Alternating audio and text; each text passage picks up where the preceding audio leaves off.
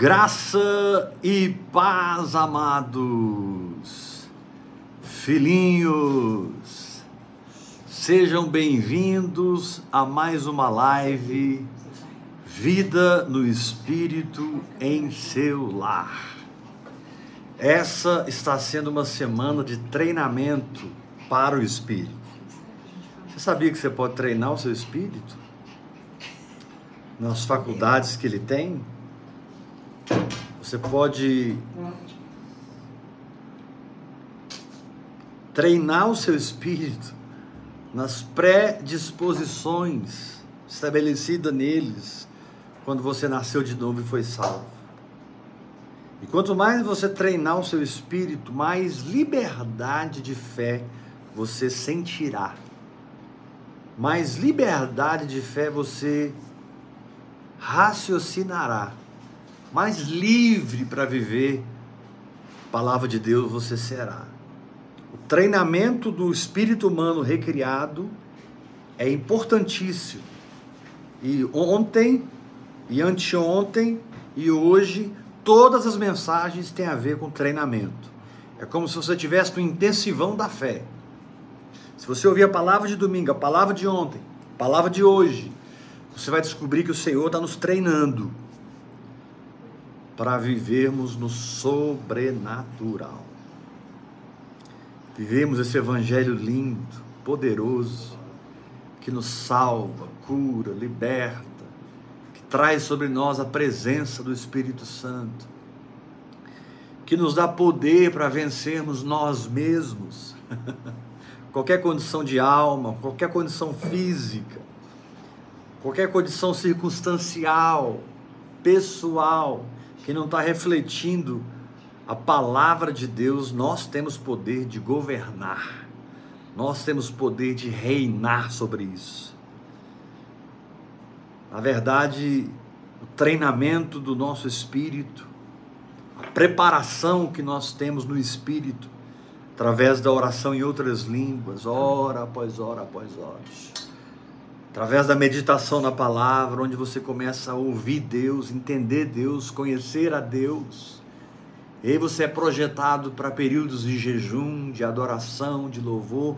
Você está sempre dizendo muito obrigado, Senhor, porque a minha condição é a tua verdade. Amém. Aleluia. É fantástico. Então essa semana ela está sendo muito diferente das outras. As outras foram semanas de muita revelação. Não que essa semana não está vindo revelação. Graças a Deus está vindo. Mas o foco essa semana é o treinamento da nossa fé, a ativação do nosso espírito, a vitória sobre a carne, sobre a alma, sobre Satanás e Babilônia. E uma vida de paz interior. Não que você não vai passar por momentos difíceis que vão abater você, te entristecer, mas isso é passageiro. Glória a Deus. Isso passa.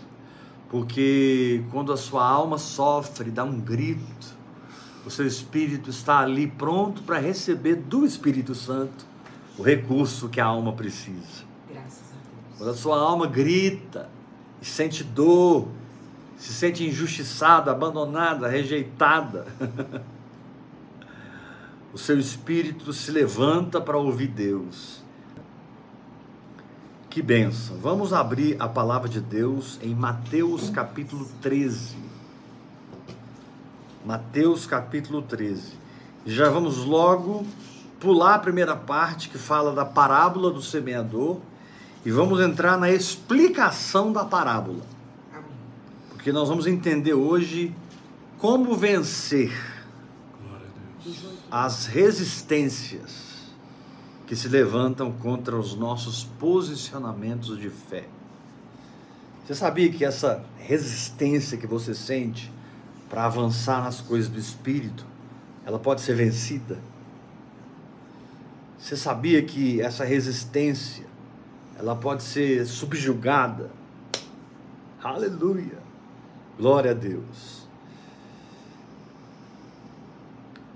Nós nunca estaremos vivendo um momento em que não, precisamos, não precisaremos crer, não precisaremos depender de Deus e ouvi-lo. Nunca. nessa carne, nessa terra aqui, nós nunca vamos estar no momento onde a voz de Deus e o entendimento revelado é dispensável.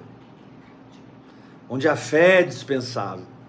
Se você vive em Deus, ou seja, se você desceu do barco e está andando sobre as águas, santidade é consequência. Você precisa ser santo para permanecer sobre as águas. Oração em línguas é consequência, jejum é consequência. Porque as suas escolhas de fé te colocam no sobrenatural. E aí você passa a necessitar. Suas escolhas de fé te levam para o poder de Deus e você passa a precisar de orar, de jejuar, de adorar, de agradecer, de confessar a palavra, de meditar na palavra de Deus passa a ser uma necessidade. Ser santo passa a ser uma necessidade. Não é uma questão de não poder fazer ou poder fazer, não. É uma questão de permanecer sobre as águas, permanecer reinando, permanecer como o espírito ativo. Paulo disse: quem vive segundo a carne caminha para a morte. Só esse verso derruba a doutrina de uma vez salvo, salvo para sempre. Ah, apóstolo, eu pensava que era assim, uma vez salvo, salvo para sempre. Que heresia é essa, apóstolo Weber? Eu que te pergunto, que heresia é essa de você falar que alguém não crê mais em Jesus, se desligou espiritualmente de Jesus, abandonou o Senhor e vai ser salva? Paulo diz: quem, quem caminha segundo a carne, caminha para a morte. É, Romanos 8, versículo 13, 14. É muito forte isso. Filho pródigo, quando saiu da casa, ficou anos gastando a sua herança com meretrizes, com orgias, com farras. E ele perdeu tudo. E quando ele volta para casa e se reconcilia com o pai, e o pai o recebe com uma festa, e o filho mais velho ficou com ciúme daquilo, ficou irado com aquilo. O pai disse para o filho mais velho: Esse teu irmão estava morto e reviveu. Estava perdido e foi achado. Glória a Deus. Era filho desviado, perdido, morto. Foi. São dois textos Vamos continuar aqui no propósito de Deus para essa noite, que é entendermos a parábola do semeador, deixarmos o Senhor treinar mais a nossa fé. Aleluia. Descansa, meu irmão. Não tem sofrimento que você esteja passando, que ao mesmo tempo não seja uma anunciação de aperfeiçoamento de fundamentação, de fortalecimento, de mudanças na sua vida, se você não para de orar em línguas.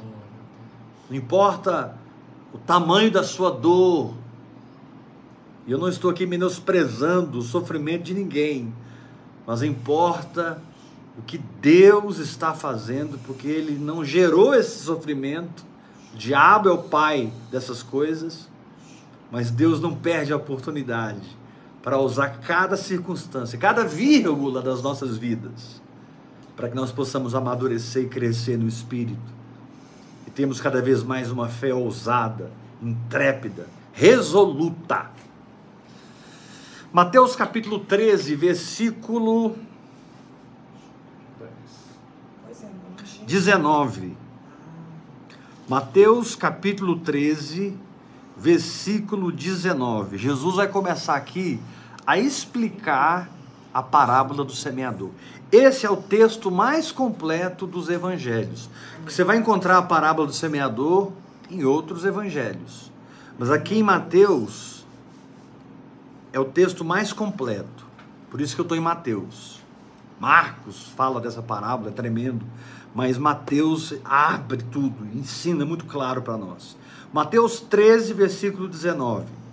Bem, você sabe que o semeador saiu a semear, uma parte da semente caiu à beira do caminho, uma parte da semente caiu em terreno rochoso, uma parte da semente caiu entre os espinhos, e outra parte, enfim, caiu em boa terra, ela deu fruto a 100, a 60 e a 30 por um. Vamos entender o que, que é essa beira do caminho, vamos entender o que, que é esse terreno rochoso, vamos entender o que, que é esses espinhos, porque são essas coisas tentam travar o nosso interior para que a gente passe, pare de fluir, travar o nosso interior para que a gente pare de jorrar. E eu estou aqui como profeta de Deus. Deus te pôs na minha frente nessa live hoje, porque Deus está destravando você e você vai voltar a fluir na simplicidade de uma criança. E aqueles que já estão fluindo vão continuar fluindo. Mas o diabo tem algumas maneiras de tentar nos parar, nos impedir espiritualmente. Olha o capítulo 13, versículo 19. Vamos começar a ver quais são as resistências à operação da nossa fé. A todos os que ouvem a palavra do Senhor, verso 19, do capítulo 13, Mateus. A todos os que ouvem a palavra do reino e não a compreendem, Vem o maligno e arrebata o que lhes foi semeado no coração. Este é o que foi semeado à beira do caminho. Por que Satanás conseguiu roubar a fé dessa pessoa? Roubar a semente do seu coração? Porque a semente caiu à beira do caminho. Mas o que é a semente à beira do caminho? Jesus diz: são aqueles que ouvem, mas não compreendem. As coisas do Espírito, elas só são compreendidas pelo Espírito e anunciadas para nossa alma. Se você inverter isso, você vai ficar bom em teologia e muito fraco na sua fé. As coisas do Espírito, elas brotam no Espírito. Paulo disse: Disso falamos em palavras ensinadas não pela sabedoria humana, mas pelo Espírito comparando coisas espirituais com espirituais. Mas quando você é um cristão almático, energizado pela sua intelectualidade, ou pelo seu emocional, ou pela sua força de vontade, qual é a dimensão da alma? Você não vai entender no espírito a palavra você vai estudar na mente a palavra. Você vai intelectualizar o evangelho. Você vai ficar bom de Bíblia, mas ruim de fé. É muito bom encontrar com irmãos queridos que leram a palavra 20 vezes, 40 vezes. irmãos que têm uma bagagem da palavra escrita. É gostoso. Isso não está errado. Colossenses 3 diz assim: habite ricamente em vós o Logos de Deus. Ali ele não diz rema, ele diz Logos. Eu preciso que habite em mim ricamente a palavra escrita, é de Deus. Porém, quanto mais eu mergulho na palavra escrita, sem a revelação do Espírito, sem o auxílio do Espírito Santo, pela oração em outras línguas, mais travado eu fico. Por isso, uma pessoa nasce de novo, ela recebe tudo de Deus. Cinco anos depois, ela está completamente travada na sua fé. E ela fica assistindo os novos convertidos serem curados, ela fica assistindo os novos convertidos é, prosperando, ela fica assistindo aqueles novos convertidos que daqui cinco anos vão ser igual a eles. Mas agora são novos convertidos, são limpos, puros, cristalinos. Chegaram no reino agora, tudo para eles é verdade no espírito, e eles fluem mesmo. Você não pode perder essa posição. Você não pode perder esse jorrar. E uma das maneiras que Satanás mais usa para que a nossa fé seja travada é roubar o entendimento revelado daquela verdade que nós precisamos experimentar, que nós precisamos vivenciar. Como eu vou vivenciar algo que eu não entendo? Por que uma pessoa que vai dirigir hoje hoje isso está muito organizado, ela precisa se matricular numa autoescola.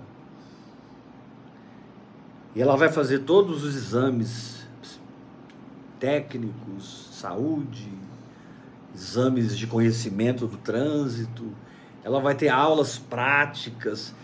São várias etapas até que uma carteira de habilitação seja entregue na vida da pessoa. Porque ela precisa entender o Amém. veículo, entender Deus, o trânsito. Amém. Ela precisa conhecer as placas, Uhul. os sinais, ela precisa ser boa motorista. E isso a leva por etapas, etapas e etapas. Muitas vezes, depois que está tudo pronto, ela começa a ser reprovada na prática.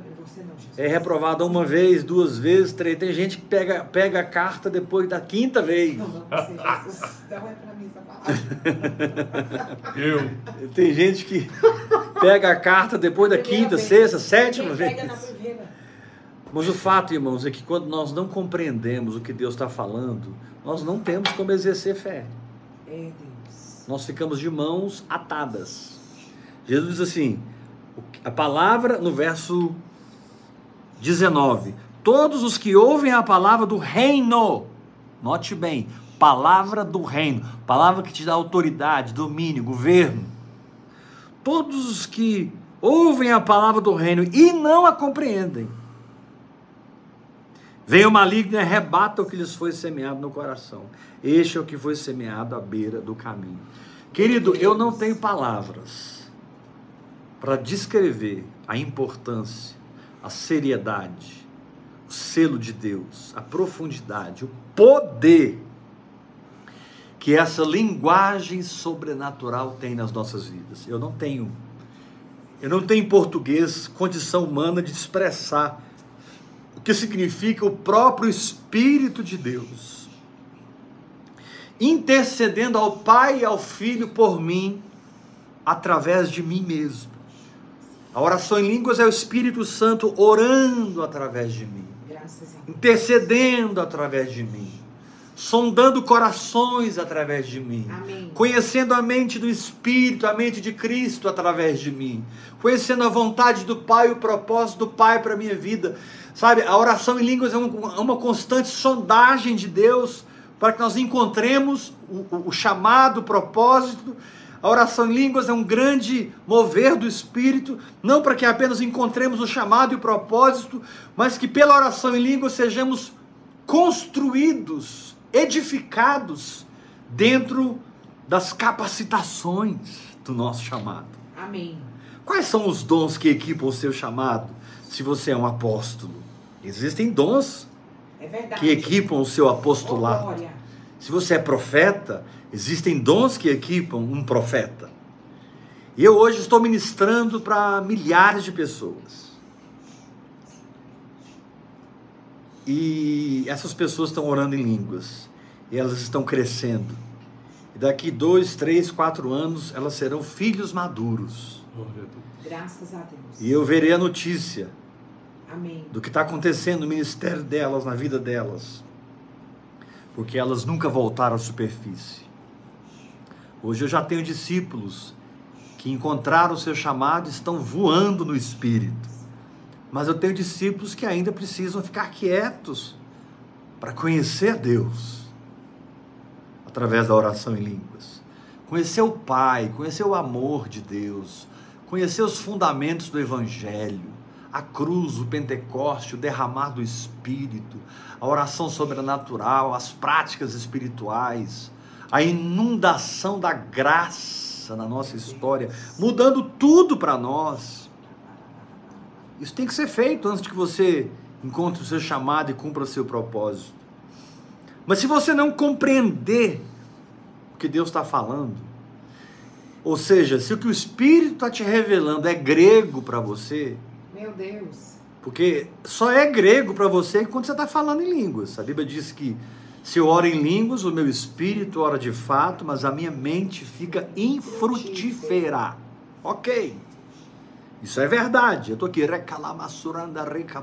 não sei o que eu estou falando. É o meu espírito que sabe. É Deus que sabe. Não, não adianta você querer, ah, eu vou orar em línguas pela minha esposa. Eu vou orar em línguas pela minha saúde. Eu vou mentalizar a saúde aqui e vou orar em línguas. Não funciona assim. Você não tem controle. É o Espírito Santo que é completamente soberano e liberto de você mesmo, que intercede por você com gemidos inexprimíveis.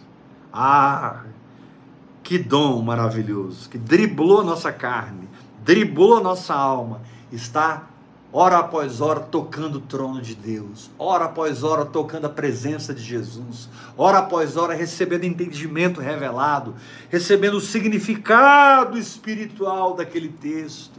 Querido, a primeira resistência que nós temos que vencer é a renovação da mente, que se encaixa com o espírito de sabedoria e pode entender o que Deus está falando. Apóstolo, repete isso para mim, vou repetir. O lugar mais importante que você tem que atingir agora é a libertação da ignorância. É o emburrecimento de ouvir Deus e não compreender. Isso acontecia muito com os apóstolos quando eles não eram nascidos de novo e andavam com Jesus.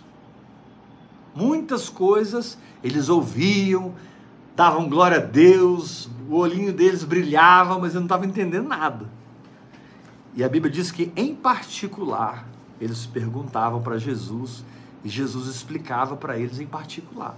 Uma vez eles não conseguiram expulsar um demônio, todo mundo tentou, fez tudo que sabia, o demônio não saía, não saía. Jesus chegou e pá, expulsou o demônio. Meu e eles Deus foram envergonhados. Aí diz assim que eles procuraram Jesus em particular. Senhor, por que, que a gente não conseguiu expulsar esse demônio? E aí Jesus disse, por causa da pequenez da vossa fé. Por que, que eles perguntaram em particular? Porque se eles perguntarem em público, Jesus responderia em público. Jesus não tinha problema com a verdade. Mas eles procuraram Jesus em particular. Eu te falar uma coisa: tem coisas que você resolve no particular. Você não sai falando, você não sai propalando, é você não sai anunciando. Oh, sabe, com todo respeito e amor por você, cala a tua boca. Desse jeito. Porque pode ser que o que você está falando está levantando invejosos, ciumentos, pessoas carnais. O que você está falando está levantando pessoas más. Quem vos fala tem muita experiência nisso. Pessoas que são más.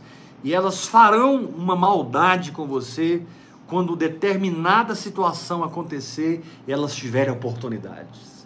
Elas vão fazer a maldade porque elas são más por dentro. Jesus disse: não tem como uma árvore má produzir frutos bons, e não tem uma, como uma árvore boa produzir frutos maus. Então é de suma importância esse mergulho na oração em línguas, para que a minha mente espiritual desabroche e eu compreenda a palavra que eu estou recebendo. Deus.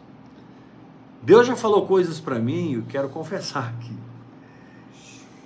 que eu, nessa minha ânsia de crer, eu, nessa minha disposição de abraçar a palavra de Deus, e eu digo isso pela graça, achei que era uma coisa e entrei, mas era outra. Mas eu só vi que era outra alguns anos depois. Passaram alguns anos para que eu realmente compreendesse o que Deus tinha me falado. E eu fiz muita bobeira, eu fui muita besteira, pensando que era Deus, pensando que era revelação pensando que eu estava entendendo e eu não estava entendendo nada. Então a oração em línguas ela traz muita revelação, muita luz, mas você precisa ser humilde. Amém, é verdade, Jesus. Para sentar aos pés do Espírito Santo, descansar na sua fé, para que você receba a instrução do que Jesus revelou. Amém. Quando Jesus transformou água em vinho, foi o seu primeiro milagre, o seu primeiro sinal no ministério. Ele disse: Enchei de água as talhas. E os servos encheram. Aí ele disse: Agora leva para o mestre Sala. Mestre Sala. Eles levaram. E o mestre Sala, quando colocou uma caneca lá dentro e puxou, tinha aquele vinho maravilhoso, poderoso E ele chegou em- no chefe da festa e disse: Por que, que você guardou o melhor vinho para o final? ah, meu irmão, o melhor vinho sempre no final. Glória Graças Deus. a Deus. Melhor vinho sempre é feito por Jesus. Amém. Melhor vinho sempre vai ser fruto sobrenatural agindo nas nossas vidas. Que vinho saboroso é experimentar o poder da fé. Aleluia. Aleluia. Glória a Deus. Mas quando você não compreende o que Deus te falou e você discerne na mente, discerne na carne, não espera Deus completar o ensinamento, não espera Deus completar a planta que Ele está te dando, o projeto que Ele está te dando. Sabe, querido, Deus é muito específico nas coisas. Quando o Senhor deu o modelo do tabernáculo para Moisés, e Moisés passou esse modelo para homens sábios e capacitados por Deus de executar o plano do tabernáculo. Deus foi extremamente detalhista com Moisés. Amém. Tamanho, altura, o que que usava nos muros, o que que usava nas portas, o que que cobria o tabernáculo, os, os, os móveis do tabernáculo. Deus deu para Moisés a coisa mastigada, detalhada. Deus disse o que fazer e o como fazer. É verdade. Meu Deus, e o como fazer? O jeito dele. Uma das aplicações da palavra fé é planejamento. Meu Deus. Quando você crê, o seu espírito planejou. E você tem o início, o começo e o fim no seu entendimento. E porque você tem o início, o começo e o fim, você abre a boca e jorra sabedoria, jorra entendimento. E aquilo que para você no começo foi muito complicado, e agora, pelo exercício da fé, pela prática da palavra, ficou simples, pode ser transferido de você para as pessoas. Amém. Pode jorrar de você para as pessoas. Glória a Deus. Você foi treinado, treinado, treinado em ouvir Deus e compreender Deus. Ouvir Deus e compreender Deus. Essa compreensão te levou ao conhecimento de Deus. E é tudo que você precisa. Paulo disse: Eu fui judeu dos judeus, hebreu de hebreus, fui fariseu. Quanto à lei, eu fui irrepreensível, eu fui isso, eu fui isso, eu fui aquilo, e foi dando o currículo dele. Aí ele diz assim: E o que para mim era lucro, o que para mim era lucro, eu passei a considerar como perda. Amém. por causa da sublimidade do conhecimento de Cristo Jesus, meu Senhor. Ah, como nós precisamos desapegar de doutrinas, de teologias, de pessoas e das circunstâncias. Como nós precisamos transcender os sentidos do nosso físico: a visão, o olfato, o paladar, a audição e o tato. Como nós precisamos transcender tudo isso e entrar numa dimensão de simplicidade. Querido, simplicidade não pode ser confundida com falta de profundidade. Amém. Quando eu digo que algo é simples e que você pode transferir essa unção para o outro, é que na sua batalha de fé você foi morrendo, morrendo, morrendo por viver aquela palavra e sendo vivificado, vivificado, vivificado por viver aquela palavra. Você morreu e viveu, morreu e viveu, morreu e viveu, morreu e viveu. E esse processo de morte e ressurreição te amadureceu. Esse processo de morte e ressurreição que a oração em línguas traz, te deu crescimento espiritual. E agora os dardos inflamados do maligno não programam mais suas emoções. Porque você sabe que não é o que você sente nem o que pensa. Você é o que Deus diz que você é. Você tem o que Deus diz que você tem. Amém. Você pode o que Deus diz que você pode. Aleluia. Glória. Meu Deus. Vamos sair da ignorância, saindo da soberba, saindo do altivismo, da ostentação, É. do glamour. Vamos parar de ir atrás de títulos. Vamos desistir de correr atrás de promoções humanas. Isso não vale absolutamente nada. Isso é bobagem. Amém. Porque quando o fogo vier, só vai ficar o ouro e a prata É e as pedras preciosas. A madeira, o feno e a palha serão queimados. E Deus não quer te ver construindo e e perdendo aquilo que você construiu, construindo e perdendo aquilo que você construiu, construindo e daqui a pouco o fogo vem e queima tudo. Acaba o casamento, acaba dinheiro, acaba saúde. Sabe, é você vive num looping de conhecimento natural com as coisas naturais tentando resolver problemas que têm origem no espírito, Meu Deus.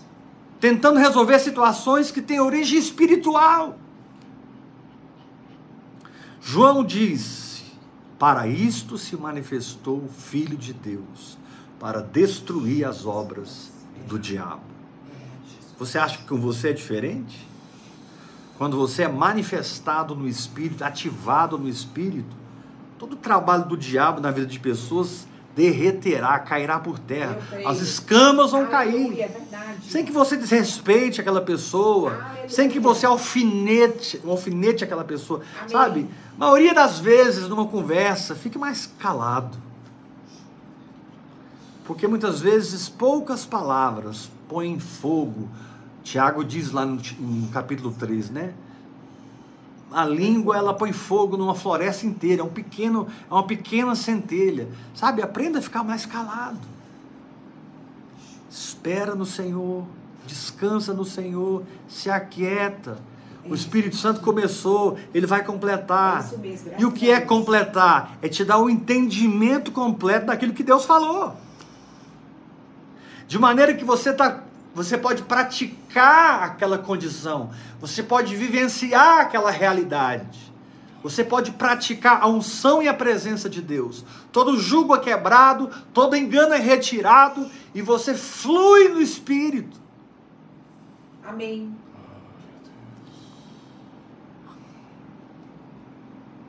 Abandone toda teimosia. Deus já te falou, essa porta aí eu fechei, não adianta, ninguém vai abrir. Sabe aquela porta que Jesus passou montado no jumentinho? Ai, fechou.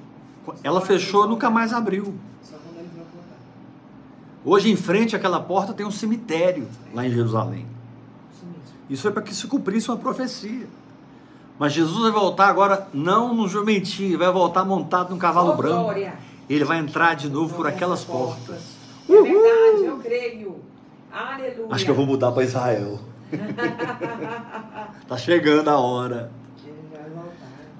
Você sabe que nos tempos da tribulação, nesses tempos horríveis que estão para vir, o melhor lugar de morar é em Israel mesmo, viu? Lugar mais seguro. É o lugar mais perigoso, porém mais seguro da terra. É Israel. Mas isso é um outro assunto. Não estou aqui para falar de escatologia. Estou aqui para te ensinar a vencer as coisas que tentam travar você, parar você, resistir você. Querido, não é assim. Ah, eu me sinto tão resistido, parece que eu não consigo avançar. Tá errado esse pensamento. Porque é o contrário, é a verdade. É você que resiste o diabo e ele foge. É você que resiste o diabo e ele fica desesperado. É você que resi- resiste o diabo e frita ele. Aleluia.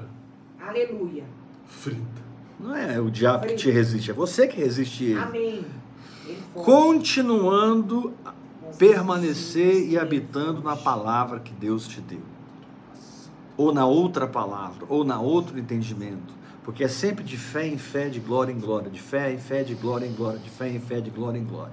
Um entendimento aqui, constrói outro entendimento aqui, constrói outro entendimento aqui, um tijolo, outro tijolo. Lembra quando Noé fez a arca? Que Deus deu os detalhes da arca para Noé?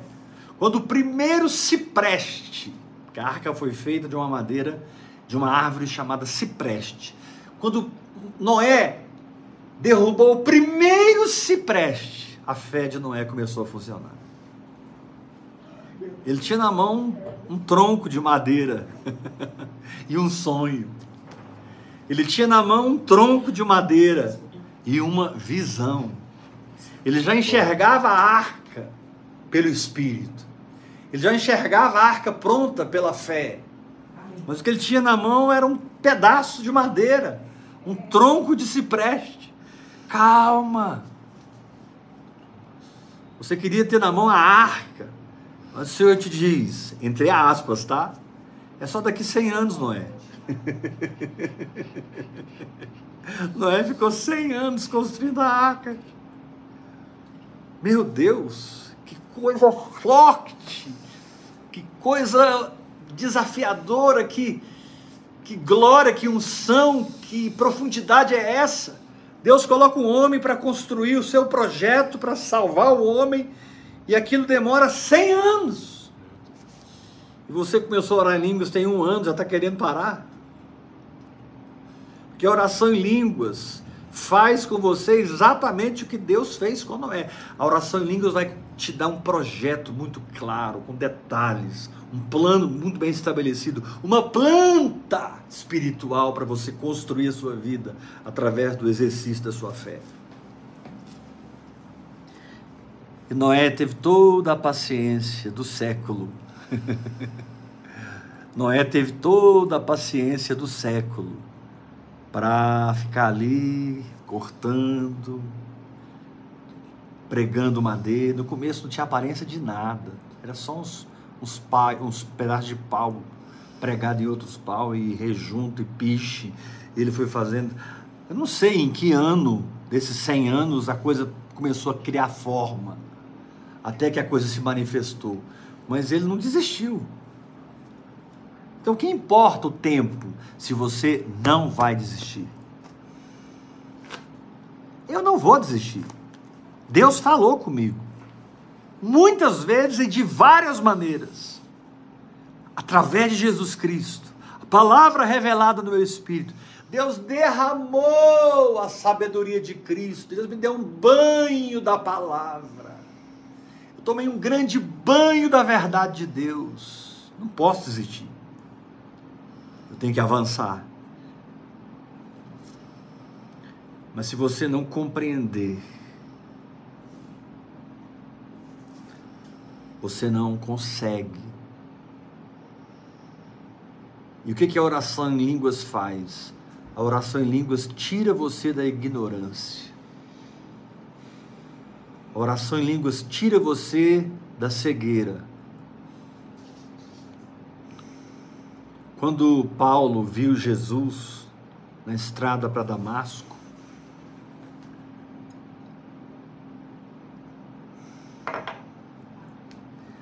a experiência que ele teve com Jesus foi tão forte, a luz que brilhou para ele foi tão intensa. Jesus se revelou para Paulo, um homem morto, natural, exatamente como ele era. Como se mil sóis brilhasse diante de Paulo. Ele ficou cego imediatamente. Criou uma crosta aqui nos olhos dele. Ele perdeu a visão e precisava ser levado por alguém. Os, os servos que estavam com ele é que levaram ele para a cidade.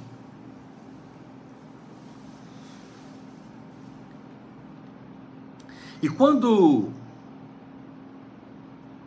aquele homem de Deus se levantou para ir na casa de Paulo, para orar para que ele fosse curado, voltasse a enxergar, e fosse batizado nas águas e batizado no Espírito Santo. Quando, quando, quando ele começou a, a orar por Paulo, a ministrar em Paulo, a Bíblia diz que escamas caíram dos seus olhos. Sabe qual é o nosso problema? A gente insiste em avançar quando estamos cheios de escamas.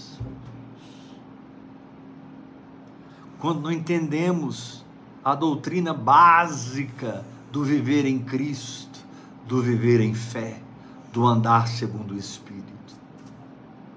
Até acreditamos na proposta, até concordamos mentalmente com o que está sendo pregado, mas nós não temos a mínima ideia de como funciona.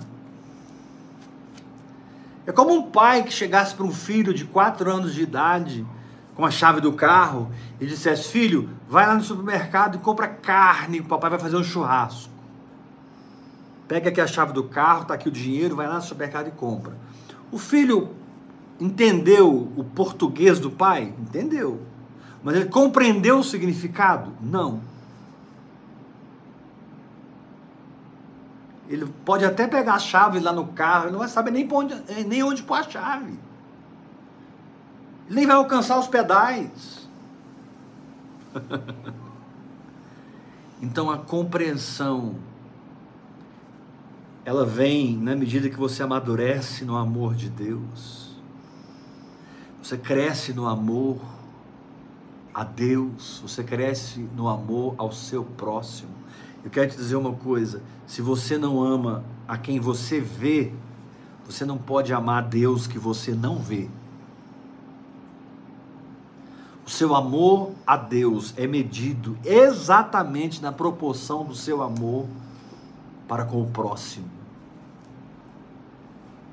E você já deu 50 voltas em torno desse texto que você está estudando, meditando, e você já entrou em muitas revelações, mas você não consegue compreender como, receber o entendimento espiritual, o significado do negócio. Sabe aquela ficha que cai? Tchum, você acorda. Lembra do filme Matrix, quando o Neo foi por fim resgatado das máquinas e entrou no mundo da realidade, e ele estava lutando com o Morfeu, o cara do computador estava o tempo todo baixando programas na cabeça do Neo. De repente o Neo, plá! Ele falou assim: Uau, eu sei lutar com Fu. é isso que a oração em línguas faz. Ela traz um clique do céu e você compreende. Ah, agora sim. Ah, bom. Aí você vai no seu pastor e diz para ele: Pastor, por que você não me ensinou que eu já estou curado? E ele é um grande pregador da fé. E você pergunta para ele: Pastor, ou você vem no meu WhatsApp perguntando: Paizão, por que você não me ensinou que eu não tenho mais enfermidade, eu não tenho que carregar mais isso na vida? E aí, pastor, grande pregador da fé, responde para ele: Filho, mas tem 10 anos que eu só prego isso nessa igreja, que tudo já está feito. Não, não, não, não, não, não, não, pastor. Você nunca me ensinou que eu já estou curado. A questão da ovelhinha é que ele não está sabendo dizer para o pastor o seguinte: eu compreendia mentalmente, mas agora eu compreendo espiritualmente. E agora eu estou livre agora eu estou liberto.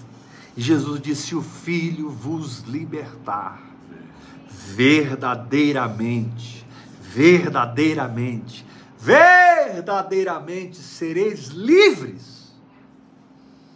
Então gaste o tempo que precisar gastar. Fique o tempo que precisar ficar na presença de Deus, orando em línguas, lendo a palavra, assistindo às mensagens do seu Pai na fé determinam a paternidade na sua vida, meu irmão. Descubra de qual manto você é filho. Descubra a unção que você respeita. Descubra a unção que você honra financeiramente, através da intercessão, através do amor àquela pessoa. Descubra seu pai. Descubra sua mãe. Interessante, né? Jesus ficou mais tempo com o pai e a mãe do que no ministério. Jesus viveu 30 anos debaixo do tutoriamento dos seus pais. E três anos e meio ele se desligou totalmente da sua família e foi cumprir o chamado dele e o propósito de Deus. E aí ele ganhou toda a sua família para o reino. Quando você lê o livro de Tiago, aquele Tiago ali de Tiago é o irmão de Jesus. Não é o Tiago que foi morto em Jerusalém pela espada de Herodes. Aquele Tiago do livro de Tiago é o irmão de Jesus. Ele começa o livro assim: Tiago, servo de Jesus Cristo. Meu Deus! O irmão de Jesus, ele, ele, ele, ele, ele, ele, não se gabou, ele não se ostentou. Gente, eu sou irmão dele. Eu cresci com ele, eu sei de tudo que aconteceu. Não, não, não, não, não. Tiago se humilhava sob a poderosa mão de Deus e só falava o que o Espírito Santo orientava. Só ensinava o que fluía do Espírito. Porque o que nascia na mente ou na carne, ou no diabo ou nas pessoas, Tiago estava fora. E quando ele vai escrever a sua carta, ele diz: Tiago, servo de Jesus Cristo Que coisa linda! Glória.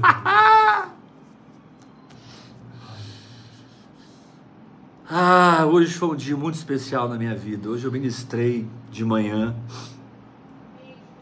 na MCM, Missão Cristã Mundial. Você pode pôr aí no seu no seu Google MCM Povos. Você vai descobrir o site desse ministério. Esse ministério está em mais de 40 países. O presidente desse ministério é o meu pai, meu pai biológico.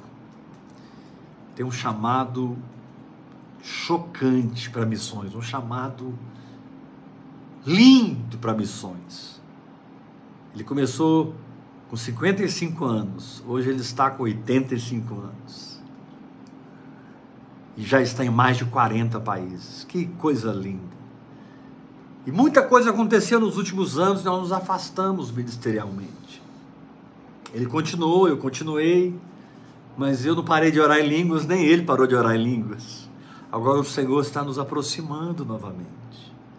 Porque uma das coisas que o missionário mais precisa é aprender a viver por fé. Aprender a viver no espírito. O missionário ele vai passar por guerras que se ele não for sustentado pela fé aqui, ele não vai aprender a ser sustentado lá.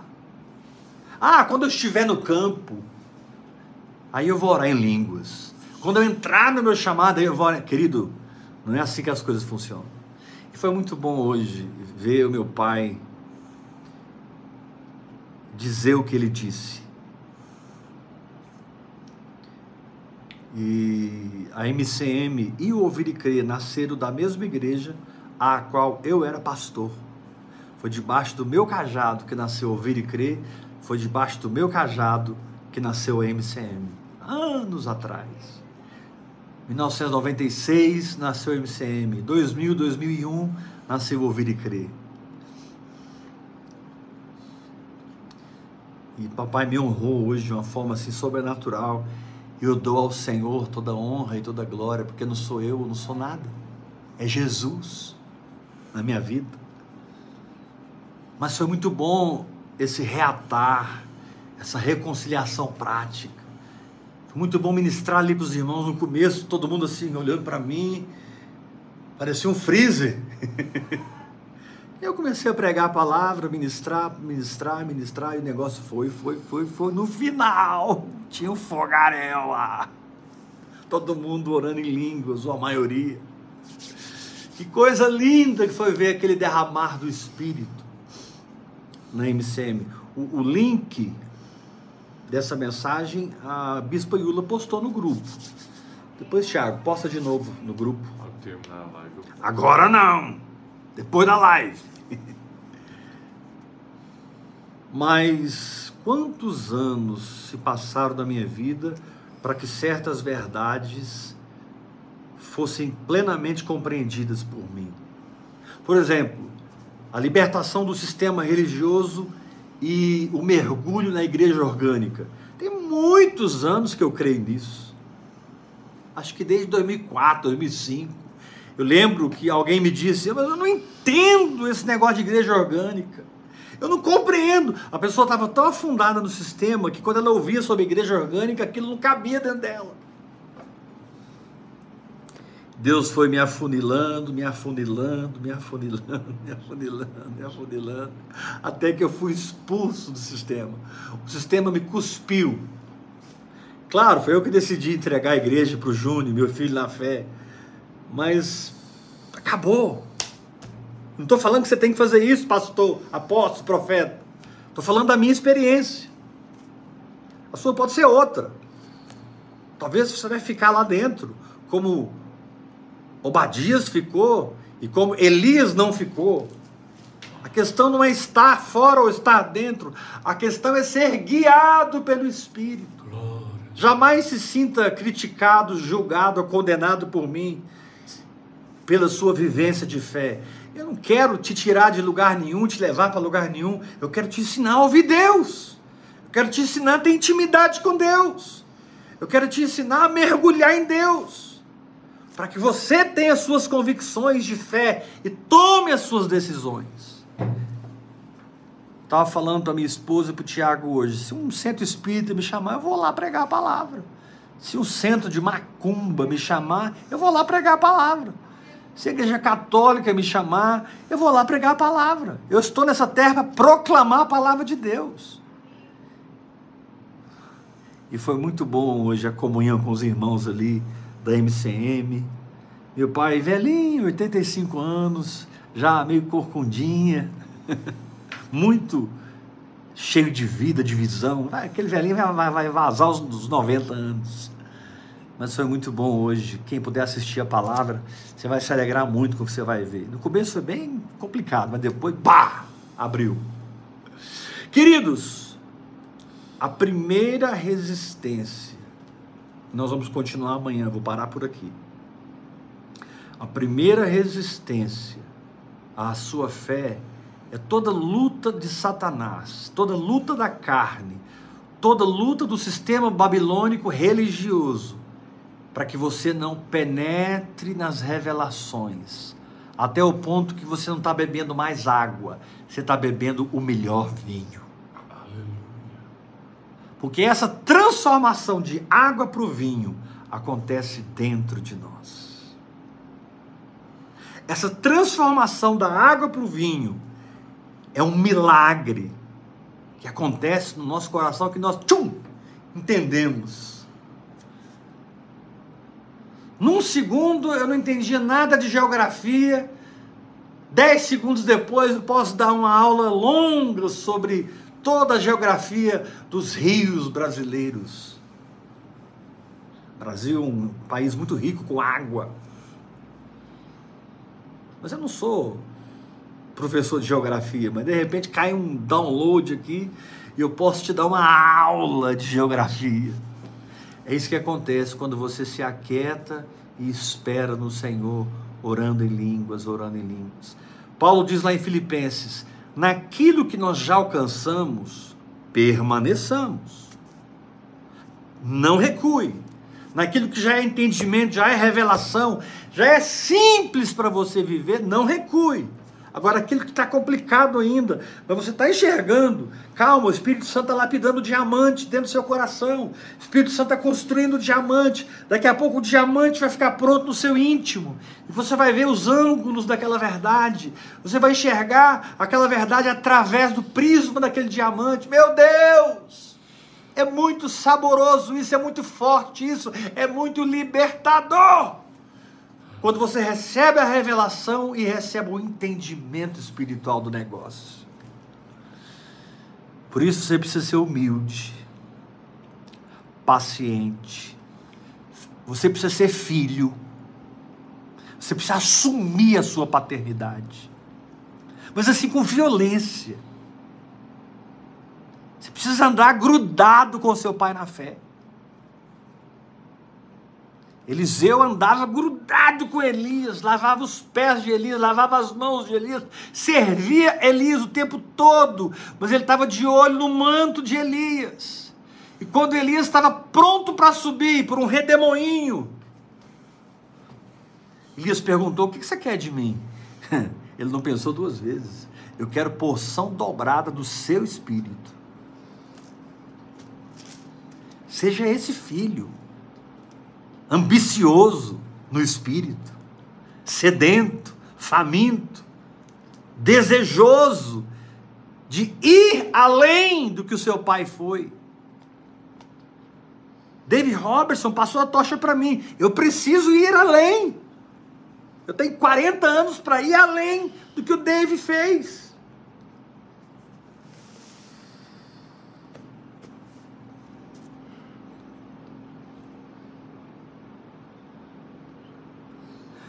Apóstolo, você pensava 100% igual o, o, pastor Dave Robertson? Não. Mas eu tinha 100% de unidade no espírito com ele. E não importa o que aconteceu com ele, eu nunca quebrei minha aliança. Nunca parei de honrá-lo. Ele é o meu pai na fé. Não está mais conosco. Partiu para a glória.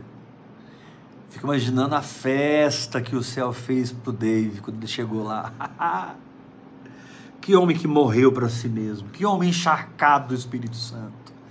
Eu não sei quantos estão me ouvindo que tiveram a oportunidade de participar de um culto com o pastor Dave, mas assim, a gente chegava, tinha uma irmã que ministrava um louvor muito simples, aquelas músicas antigas, ela ministrava, aí o Dave entrava e de repente ele começava a falar.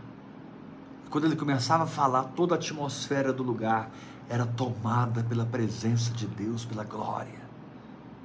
Meu Deus, um dia eu fui almo estava almoçando com ele na casa da pastora Ana Maria. Ana Maria Dias, estava almoçando com ele, do lado dele. Eu olhei para ele assim, parece que ele era transparente. Parece que eu podia enfiar a mão nele que eu ia sair do outro lado com a mão. Só tinha espírito ali, não tinha mais carne. Entenda o que eu estou dizendo. Você precisa perseverar, descansar, mergulhar na oração em línguas abraçar a sua paternidade.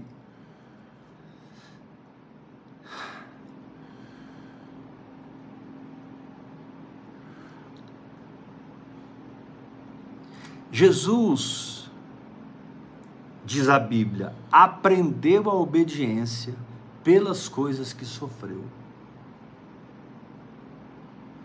O tempo que ele passou na casa com José e Maria, nós não sabemos quando José morreu. Mas eu creio que o Senhor recolheu José muito rápido. Depois que ele cumpriu a missão dele, o Senhor tchup, sacou José da terra. Porque Jesus seria o pai daquela família e sempre foi o pai daquela família. Mesmo quando eles foram naquela casa para prendê-lo, pensando que ele tinha enlouquecido, ele continuava sendo o pai deles e todos se converteram. Todos foram ganhos pelo Senhor. Por isso, eu e a minha casa servimos ao Senhor. Jesus ganhou sua família, eu também ganhei a minha. Aleluia. Remasso decade barianda ramachai. Abrace essa prática espiritual. Ah, mas piorou tudo. Para com isso. Para de murmurar.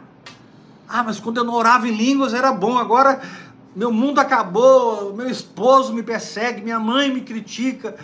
Meus filhos não me entendem eu sei, eu sei que eu já passei isso. Parece que você é o único. Você é o patinho feio. No meio dos outros patos. Você nem sabe que não pertence àquele grupo mais. Você pertence a uma outra dimensão. Você é um cisne. Quando aquele patinho feio cresceu, ele se tornou um cisne. Quem tem ouvidos para ouvir, ouça. Todo o tempo que você demandar orando em línguas será extremamente valioso para o progresso do seu entendimento espiritual. Note que eu estou te dando duas notas Estou tocando em duas teclas. Primeira tecla, o momento que a revelação vem e explode. E a gente diz, aleluia! Vi, entendi. Calma. Comece a exercer fé. Comece a pensar segundo a palavra. Comece a confessar a palavra. Comece a visualizar. Entra na prática, mas com muita humildade. Como quem está dando os primeiros passos para uma grande jornada Toda palavra revelada te convida a pequenos passos para uma grande jornada. E você vai ter que ser muito humilde para andar nessa jornada daquela palavra, daquela palavra, daquela palavra, na saúde, nas finanças, no casamento, no ministério, na família, no trabalho, na, na faculdade, na escola, no ministério.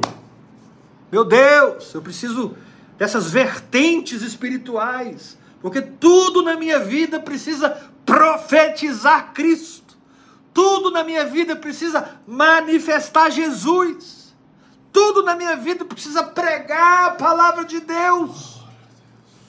Ou Deus é visto na minha vida, e as pessoas têm fome de Deus por isso, querem Deus Ó, minha vida conduz as pessoas para o Senhor, ou eu não tenho razão nenhuma de existir nessa terra. Não, apóstolo, fica tranquilo, eu te amo, dou minha vida por você, oferto na sua vida, tenho decidido cuidar de você, apóstolo, tenho orado, intercedido pela sua vida, conta comigo. Mas você é só um servo por meio do qual eu vim, vim a crer. Você é só um servo. O crescimento vem de Deus. Paulo disse isso. Quem é Apolo? Quem é Paulo? Servos, por meio de quem vocês vieram a crer mas o crescimento vem de Deus. Que o Senhor possa te consolar essa noite.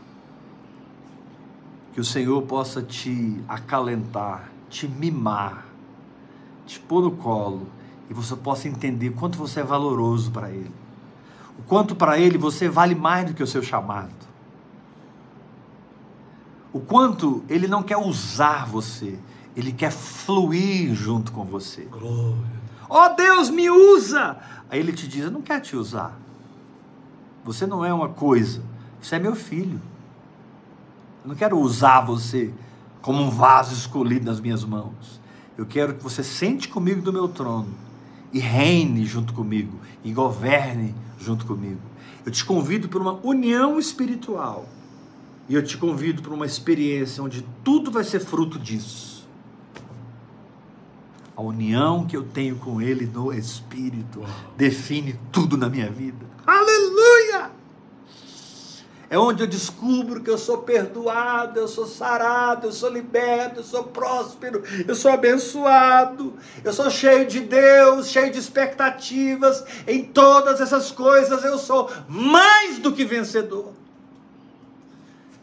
E a tua graça me basta. Uh! Filhinhos,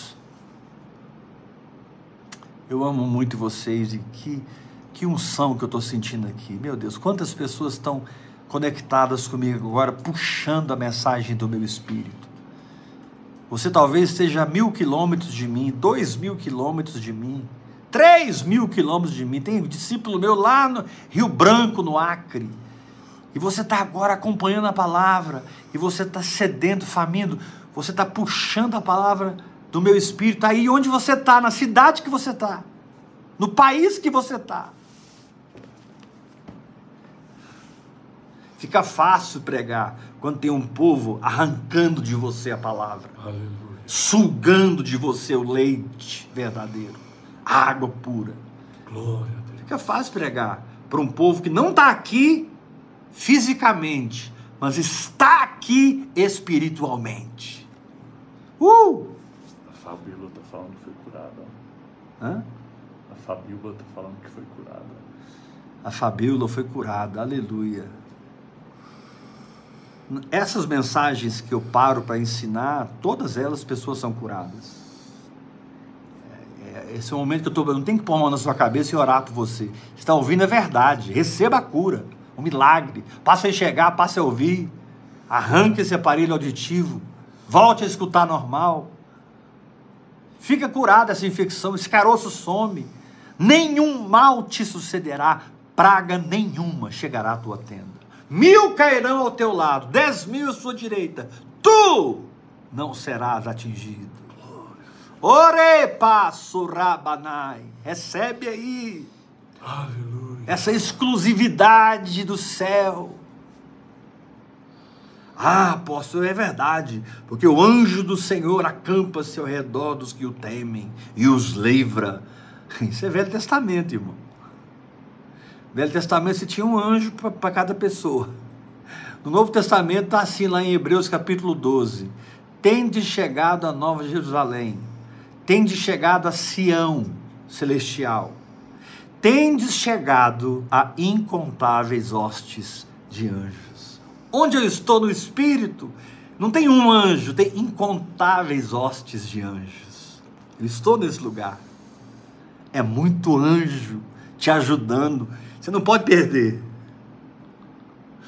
Eles te servem 24 horas com muita alegria. Tem anjos aqui agora me ouvindo, impressionado com o que está fluindo da minha boca porque eles querem perscrutar o Evangelho. E muitas vezes os anjos estão perto de nós, ouvindo o que estamos falando, Um olha para o outro e pergunta assim: Mas quem contou isso para ele? Glória a Deus. Como é que ele entendeu isso? Aí o outro anjo fala para o outro anjo: É, nós sabemos quem habita nele. Ele é aluno do Espírito Santo. Ele é discípulo do Espírito Santo. Ele não se gloria nos homens, ele se gloria em Deus. Vamos terminar essa reunião hoje ofertando ao Senhor? Vamos ofertar?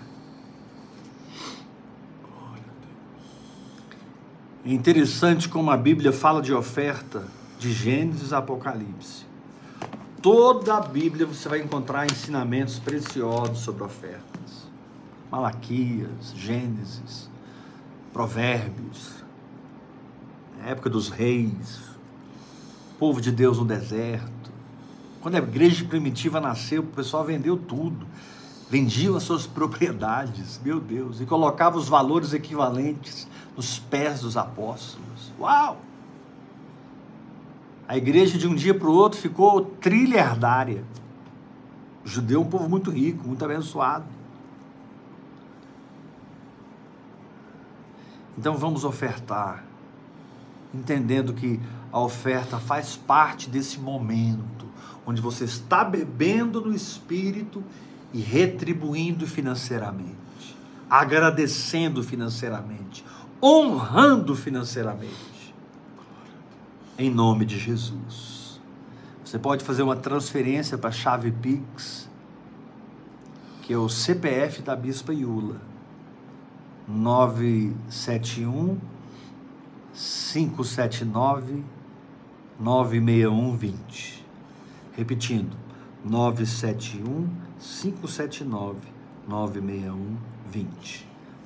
Ah, não trabalho com Pix. Então vai no meu privado, diga, apóstolo, manda um, um boleto para mim de 50 reais, 100 reais, 500 reais, mil reais. Eu emito o boleto do valor que você quiser. Mando para você de volta, você paga em qualquer casa lotérica, direto no seu celular. Te mando para o WhatsApp, você só abre lá no WhatsApp, a casa lotérica recebe. Você não tem desculpa para não ofertar. Glória a Deus, oferta mesmo, libera sustento financeiro para essa obra, em nome de Jesus. Esses dias são dias de milagres nas minhas finanças. Eu preciso de milagres nas minhas finanças. E você faz parte desses milagres. Recebe aí a unção em nome de Jesus. Diga para o Senhor agora: eu quero fazer parte do sucesso desse ministério, do avançar desse ministério. Eu quero ver esse ministério tocar essa nação. Isso passa também por muito dinheiro. Bora ofertar nos pés dos apóstolos, não no gasofilácio do judaísmo. Quem entender, entenda. Quem tem ouvidos para ouvir, ouça. Graça e paz. Até amanhã, 8 horas da noite, quando nós vamos continuar aqui com vocês, treinando vocês nas coisas do Espírito. Hoje o Senhor não permitiu que eu avançasse na explicação da parábola do semeador. Eu fiquei no primeiro ponto. Tem o segundo, o terceiro e o quarto. Mas Deus me segurou no primeiro ponto porque eu sei que muitas pessoas estavam precisando ouvir o que eu falei. Ouça essa palavra várias vezes. Sabe, querido, todo dia ouça duas, três palavras lá no canal Heber Rodrigues. Tem mais de 1.700 palavras palavras antigas, palavras novas, palavras recentes. E essas palavras têm transformado a vida de milhares de pessoas. Nós já temos no YouTube, pela graça de Deus, milhões de visualizações. Tem uma, você entra lá na. Glória a Deus. Te amo muito. Permita que eu te sirva e lave os seus pés com a palavra revelada. Até amanhã, onde nós vamos continuar o treinamento e transformando o vale de ossos secos num exército poderoso. Uhul!